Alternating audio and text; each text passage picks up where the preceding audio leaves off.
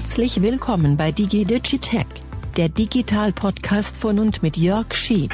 Hallo und herzlich willkommen zu einer neuen Folge von Digi Digitech. Schön, dass ihr wieder da seid. Heute beschäftigen wir uns hier mal in dieser kleinen, äh, in diesem kleinen Podcast mit der Frage, wie gut sind eigentlich unsere Daten geschützt und was können wir vor allem da tun? Anlass ist nämlich der Datenschutztag der EU. Den gibt es seit dem 28. Januar 1981. Da wurde die vertragliche Regelung des Europarats zum Datenschutz, die sogenannte Europäische Datenschutzkonvention, nämlich zur Unterzeichnung vorgelegt. Junge, Junge, 1981. Das heißt, das haben wir in Europa schon seit 42 Jahren, eine lange, lange Zeit. Nun gut, und weil da der Grundstein gelegt wurde, ist es schöne Tradition am 28. Januar mal eben am Datenschutztag äh, sich Gedanken zu machen, was können wir, wo können wir besser werden beim Datenschutz, was können wir machen bei Datensicherheit und vor allem, was können wir alle auch tun, um unsere Daten besser zu schützen. Und das soll heute Schwerpunkt bei mir hier in diesem Podcast sein. Also was könnt ihr tun, was können wir alle tun mit vergleichsweise geringem Aufwand, um unsere Online-Konten und Daten besser abzusichern. Und jetzt geht's auch schon los. So, nehmt euch einen Tee oder einen Kaffee. Wir besprechen jetzt mal ein paar Minuten hier in diesem Podcast das wirklich wichtige Thema Datensicherheit. Meiner Ansicht nach ist ja Europa bekannt dafür, einen strengen Datenschutz zu haben. Wissen wir alle. Das verhindert viel, das ermöglicht aber auch einiges, denn eins ist sicher klar, vollkommen ungehemmten Datenschutz wie in den USA oder gar China möchte ich persönlich nicht haben. Aber die Menge macht das Gift, das wissen wir. Und äh, wir haben also einen strengen Datenschutz. Das hat eindeutig eindeutig seine Vorteile. Wir achten darauf, was passieren könnte, sind aufmerksam, dämmen die Datensammelwut äh, auch immer wieder mal ein.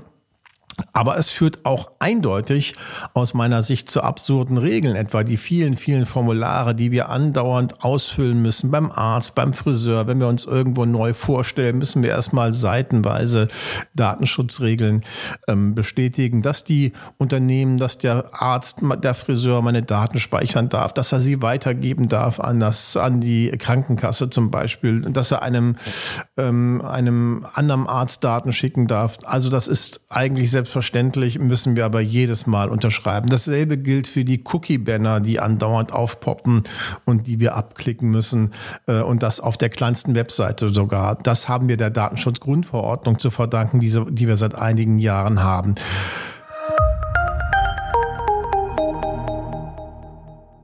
Gut gemeint, nicht gut gemacht, denn gleichzeitig sammeln Giganten wie Google, Facebook oder auch TikTok immer noch ungeniert unfassbar viele Daten von uns. Also jede Menge persönlicher Daten und ungefragt und ohne dass wir es mitbekommen. Und das müsste meiner Ansicht nach wirklich strenger eingeschränkt werden. Ginge auch ganz einfach die sollten von uns einfach keine persönlichen Profile, mehr für Werbezwecke anlegen dürfen. Das wäre mein, meiner Forderung. Es sei denn, der einzelne Mensch stimmt ausdrücklich zu und in Kenntnis der Folgen, zum Beispiel bei einer Gesundheits-App mal, wenn man sich da der Risiken bewusst ist, dass man seine Gesundheitsdaten teilt, weil man davon auch einen Profit hat, weil man vielleicht sehen kann, wie sind die Erfolge und so weiter, ist das in Ordnung. Aber es ist nicht in Ordnung, wenn diese Daten dann missbraucht werden, um Profile anzulegen und um mir persönlich dann äh, auf meine Persönlichkeit zugeschnittene Werbung zu präsentieren, wie ich abnehme, zunehme, schicker aussehe und so weiter. Das finde ich gehört sich nicht. Und was viele ja nicht wissen, selbst wenn wir bei Netflix oder Amazon oder wo auch immer etwas gucken, wird jede einzelne Regung registriert. Was gucke ich, wann gucke ich, welche Sequenz gucke ich mir regelmäßig an, höre ich ähm, Musik, die heiter macht oder traurig macht und so weiter. Also jede Menge persönlicher Informationen, die ermittelt werden, also fast schon schon auch ähm, Informationen über unseren Gemütszustand, über unsere Psychologie. Ähm, das maßen sich diese großen Konzerne an, über uns alles äh, anzufertigen, diese Profile.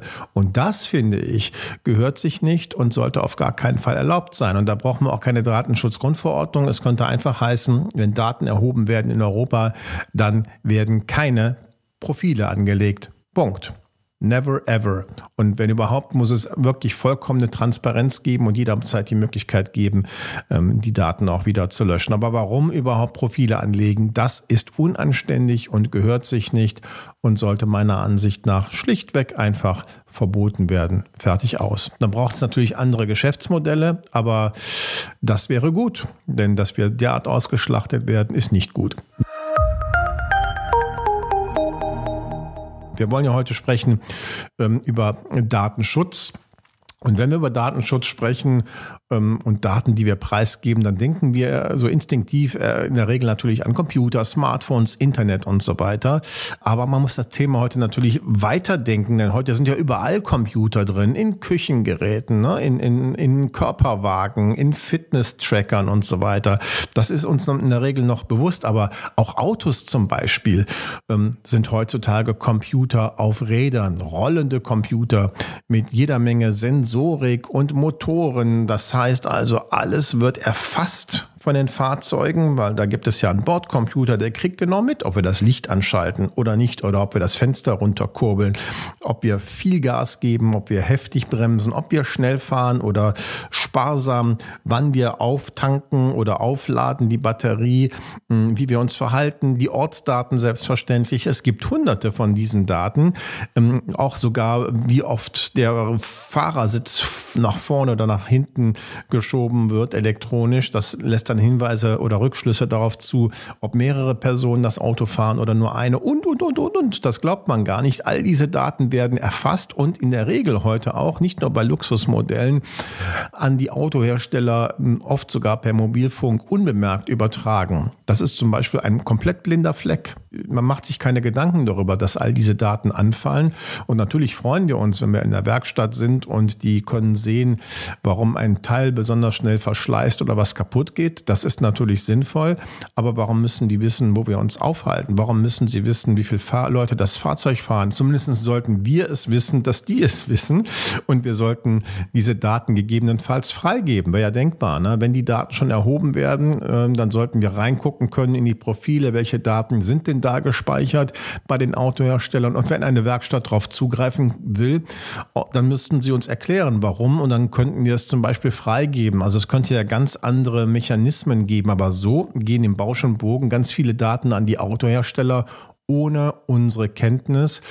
Und das führt zu absurden Dingen, ne? dass zum Beispiel mittlerweile per Fernsteuerung ähm, ein Auto abgeschaltet werden kann oder die Sitzheizung, wenn die Abogebühren nicht bezahlt werden. Das sind schon merkwürdige Entwicklungen und bei Tesla ist es natürlich ganz besonders äh, schlimm. Bei Tesla äh, ist natürlich komplett äh, EDV und Computer gesteuert. Da gibt es auch noch Kameras im Auto, die im Innenraum alles überwachen oder die den Außenraum überwachen und man weiß, dass diese Kamerabilder eingefangen werden, teilweise verstoßend gegen die Datenschutzgrundverordnung und diese Daten nach Kalifornien Kalifornien übertragen werden und niemand stoppt Tesla. Sehr, sehr bedenklich und da weist sogar der ADAC darauf hin, dass es ein unhaltbarer Zustand ist, nicht nur bei Tesla, sondern bei allen Autoherstellern, dass es null Transparenz und null Kontrollmöglichkeiten gibt, festzustellen, welche Daten erhoben werden oder die auch wieder zurückzurufen. Das ist ein Bereich, wo wir bislang wenig Kontrolle haben. Wo wir mehr Kontrolle darüber haben, ist, wenn wir Daten preisgeben im Netz. Und äh, Generell sollte man sich eins auf die Fahne schreiben, nämlich das Stichwort Datensparsamkeit. Schönes Wort. Es bedeutet nämlich einfach sparsam sein, nicht überall alle Daten preisgeben. Es ist schon viel geholfen, wenn wir uns immer fragen, äh, warum wird jetzt dieses Datum, warum werden diese Informationen abgefragt und abgerufen? Braucht der Anbieter die tatsächlich? Ne? Wozu mein Geburtsdatum? Wozu mein Gewicht? Wozu meine Ortsdaten? Warum will eine Taschenlampen-App wissen, wo ich mich gerade aufhalte? Warum muss das Spiel auf meine Fotos zugreifen und so weiter?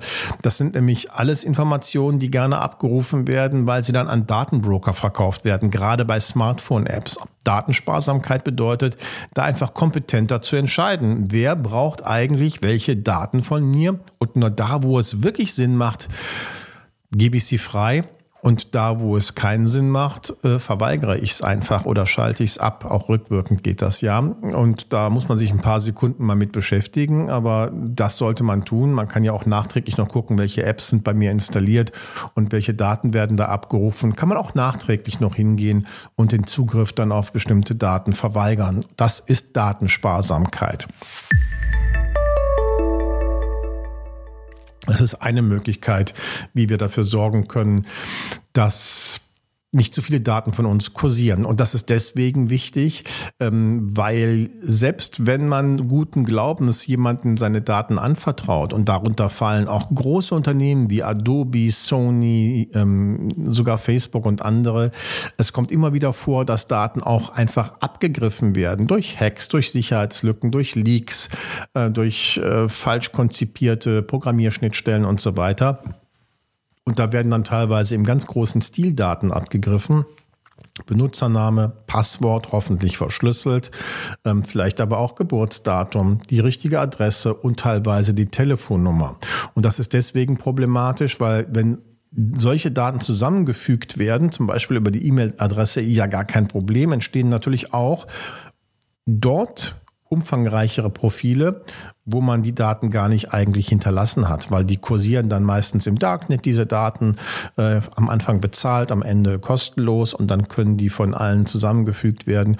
Und wenn jemand meinen Namen kennt, meine Adresse, meine Telefonnummer, vielleicht sogar noch mein Geburtsdatum, kann diese Person, wenn sie ein Cyberbetrüger ist, mir, mir natürlich E-Mails oder SMS-Nachrichten schreiben und ganz konkret meinen Namen nennen, vielleicht noch mein Geburtsdatum oder andere persönliche Daten und so tun, als wäre es von meiner Bank, von der Krankenkasse Krankenversicherung, von PayPal, von DHL und so weiter.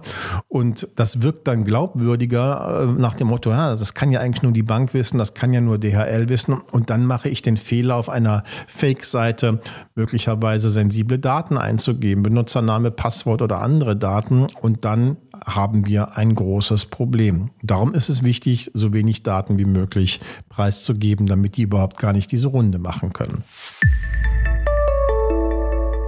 Bin ich schon mal Opfer geworden von solchen Datenleaks? Das ist ja eine Frage, die man sich stellen kann. Das kriegt man normalerweise nicht mit, denn nicht alle Unternehmen informieren aktiv äh, ihre Kunden oder User, wenn sie, äh, wenn sie ähm, Opfer von Hackattacken oder Betrugsverfahren oder sowas geworden sind, äh, sondern veröffentlichen das vielleicht noch und das war's. Wir selber erfahren es aber nicht. Ihr könnt es aber herausfinden. Und zwar empfehle ich euch da zwei Angebote, die man mal ausprobieren kann. Das eine ist Have I Been Pawned? Und das andere ist deutschsprachig das, äh, der HPI Identity Leak Checker. Die machen mehr oder weniger dasselbe. Es sind beides vertrauenswürdige Portale, denen könnt ihr wirklich uneingeschränkt vertrauen.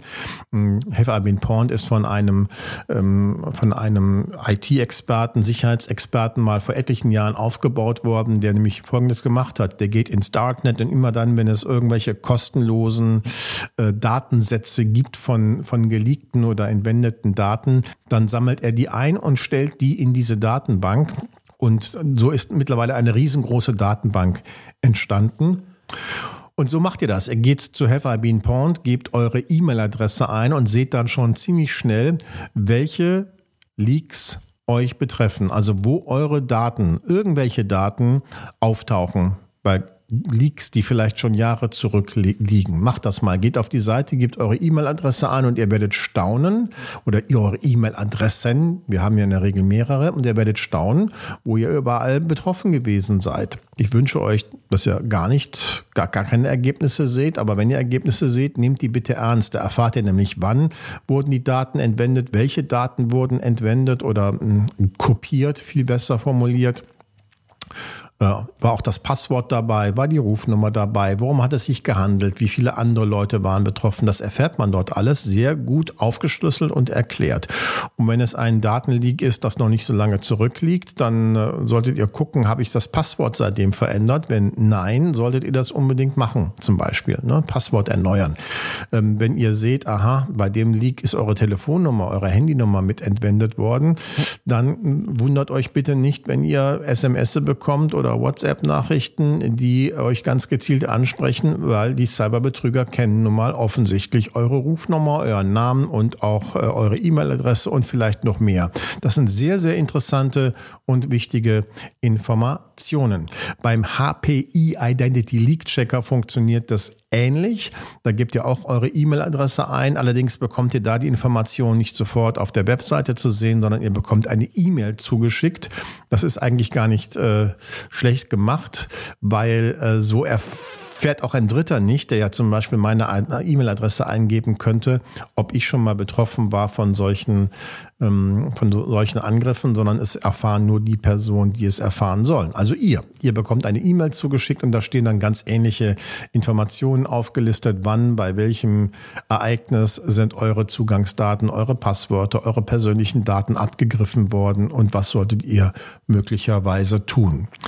Die Adressen gibt es wie immer in den Show Notes oder googelt einfach nach Have I Been Pawned oder HPI Identity Leak-Checker.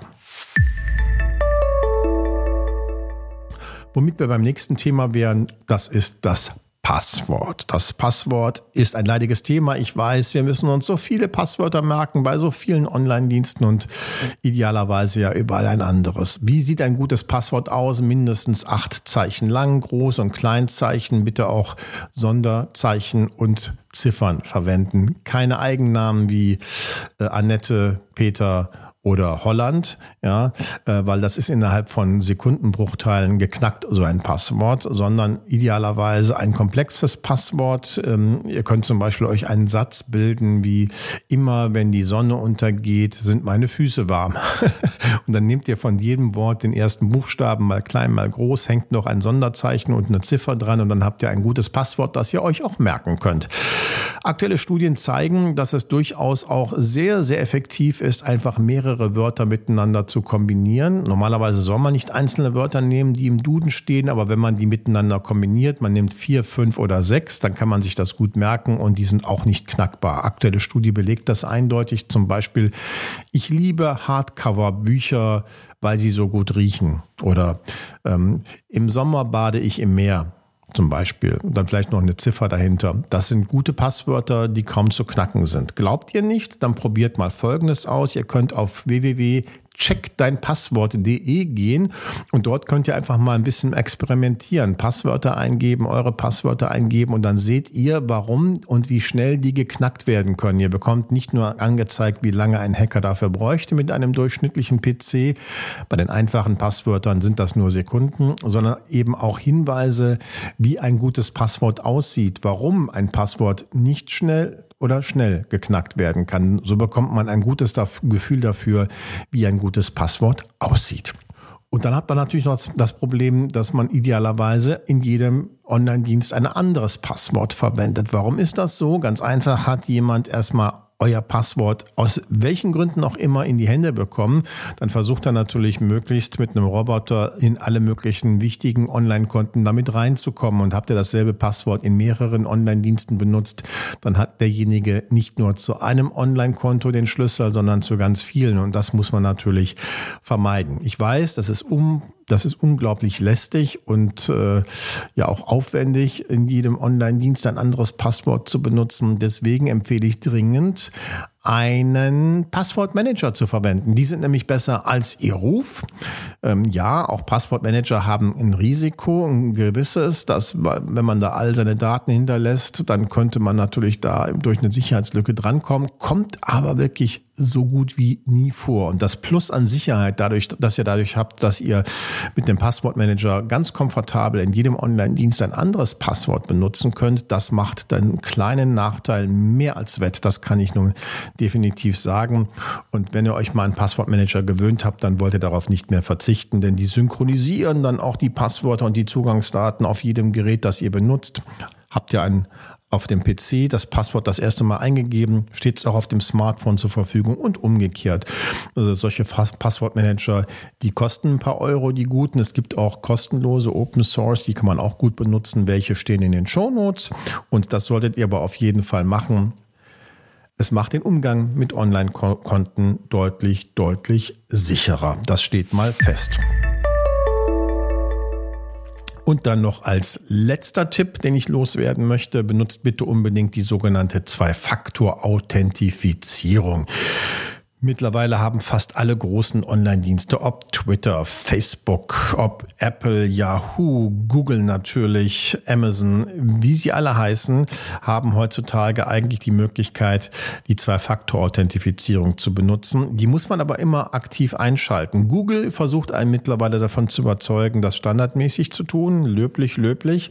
Aber geht mal in das jeweilige Online-Konto rein, sucht in den Einstellungen, den Kontoeinstellungen nach der Zwei-Faktor-Authentifizierung Authentifizierung aktiviert die dann und dann müsst ihr meistens eine App benutzen wie den Google Authenticator oder den oder Facebook selber oder ähm, den Microsoft Authenticator, irgendeine App und ähm, damit generiert er dann den Code. Aber keine Sorge, ihr müsst nicht jedes Mal, wenn ihr euch jetzt nur einloggt, Benutzername, Passwort und Zusatzcode angeben, sondern meistens nur einmal alle 30, 60 Tage bei einem neuen Gerät und danach reichen dann die äh, Standardangaben. Bisschen mehr Aufwand gebe ich zu, aber hundertmal mehr Sicherheit, denn ich kann euch hier mein Passwort verraten für meine Konten, Google-Konten und ihr kommt trotzdem nicht rein, weil die Zwei-Faktor-Authentifizierung ein deutliches, fettes, zweites Sicherheitsschloss vor meinem Online-Konto bedeutet. Beschäftigt euch bitte gerne mal damit und aktiviert das zumindest in den Konten, die super wichtig sind. Das E-Mail-Konto gehört definitiv dazu, aber natürlich auch überall dort, wo es um Geld geht, macht da die Zwei-Faktor-Authentifizierung an, damit äh, da Hacker keine Chance haben. Da möchte ich euch wirklich zu dringend motivieren. Das war jetzt eine ganze Menge, das gebe ich zu. Äh, wie ihr wisst, findet ihr vieles dazu auch auf meiner Webseite schieb.de oder im Netzkenner YouTube-Kanal findet ihr auch zu allen diesen Themen mittlerweile schon Videos, die sehr ausführlich erklären und zeigen, wie ihr zum Beispiel ein sicheres Passwort anlegt, wie ihr herausfindet, ob das Passwort sicher ist, wie ihr herausfindet mit Have I Been Pawned, ob ihr schon mal gehackt worden seid, äh, wie Passwortmanager funktionieren und vieles andere mehr. Geht da gerne rein. Netzscanner, YouTube-Kanal. Äh, Dort könnt ihr das kostenlos alles äh, nutzen und euch in aller Ruhe erklären lassen oder natürlich nachlesen. Aber das sollten jetzt alles mal nur Impulse sein, was ihr tun solltet. Zwei-Faktor-Authentifizierung aktivieren, bitte einen Passwortmanager benutzen, in jedem Online-Dienst ein anderes Passwort verwenden und gute Passwörter benutzen. Das wäre sehr, sehr wichtig. Es geht ja um eure Sicherheit und äh, ich kümmere mich da gerne um meine. Hoffe, es hat euch gefallen. Wenn ja, dann äh, kommentiert gerne äh, unterhalb des äh, Podcasts und äh, schreibt mir auf, was ihr für Gedanken habt. Natürlich bekommt ihr diesen Podcast und alle anderen Folgen überall dort, wo es gute Podcasts gibt, egal ob bei Apple, bei Android oder bei Google oder bei Amazon oder bei Spotify und, und, und, und, und. Überall vertreten und äh, empfehlt mich gerne weiter. Bis zum nächsten Mal. Tschüss.